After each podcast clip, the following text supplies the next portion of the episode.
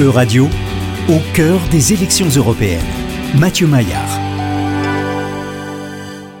Bonjour Mathieu. Bonjour Laurent. Aujourd'hui, vous nous parlez du Parti des électeurs libres, un parti régional de droite originaire de Bavière qui prévoit d'utiliser les élections européennes de l'année prochaine comme un tremplin pour sa future campagne électorale nationale. C'est ça? Et oui Laurent, en fait, après de récentes victoires euh, dans différents Länder, les Länder qui sont les États fédérés en Allemagne, et après euh, une certaine victoire au Parlement européen lors des dernières élections, les électeurs libres visent désormais le Bundestag, c'est-à-dire le Parlement fédéral allemand. Et les élections européennes de l'année prochaine serviront en fait de test pour la mise en place d'une infrastructure nationale pour le parti.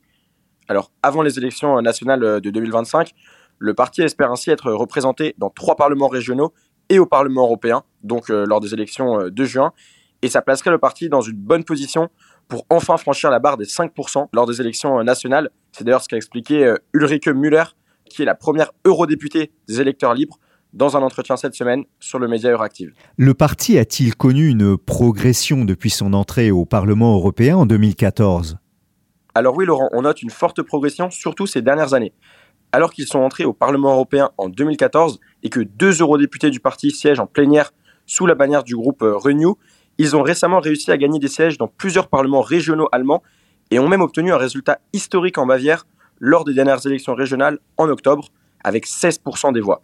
Et d'après Madame Müller, les électeurs libres sont en train de dépasser leur statut de petit parti régional.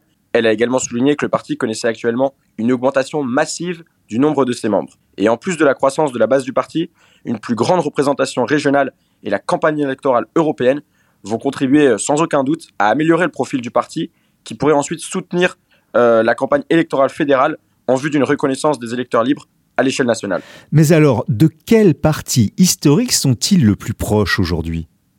Alors c'est un peu compliqué, mais les électeurs libres sont surtout en concurrence avec le Parti libéral démocrate, le FDP, qui est, euh, si on peut dire, le membre junior de la coalition gouvernementale fédérale du moment, qui est visiblement assez affaibli puisque les électeurs libres les ont déjà récemment euh, évincés du Parlement euh, de Bavière. Et une étude a d'ailleurs révélé que les deux partis, le FDP et les électeurs libres, courtisent le même public.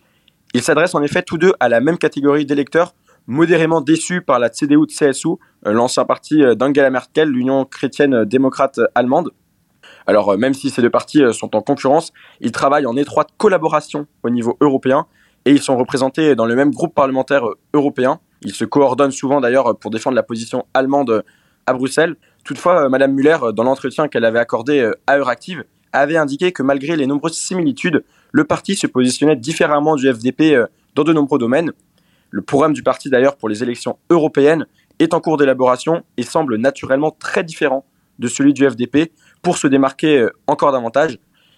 Et donc les prochaines élections, que ce soit au niveau euh, national ou au niveau euh, européen, montreront si les deux partis libéraux continueront à coexister comme ils le font au Parlement européen, ou si les électeurs libres entreront dans d'autres parlements nationaux, tout en nuisant au FDP, comme cela s'est déjà produit en Bavière. Merci Mathieu Maillard, à la semaine prochaine.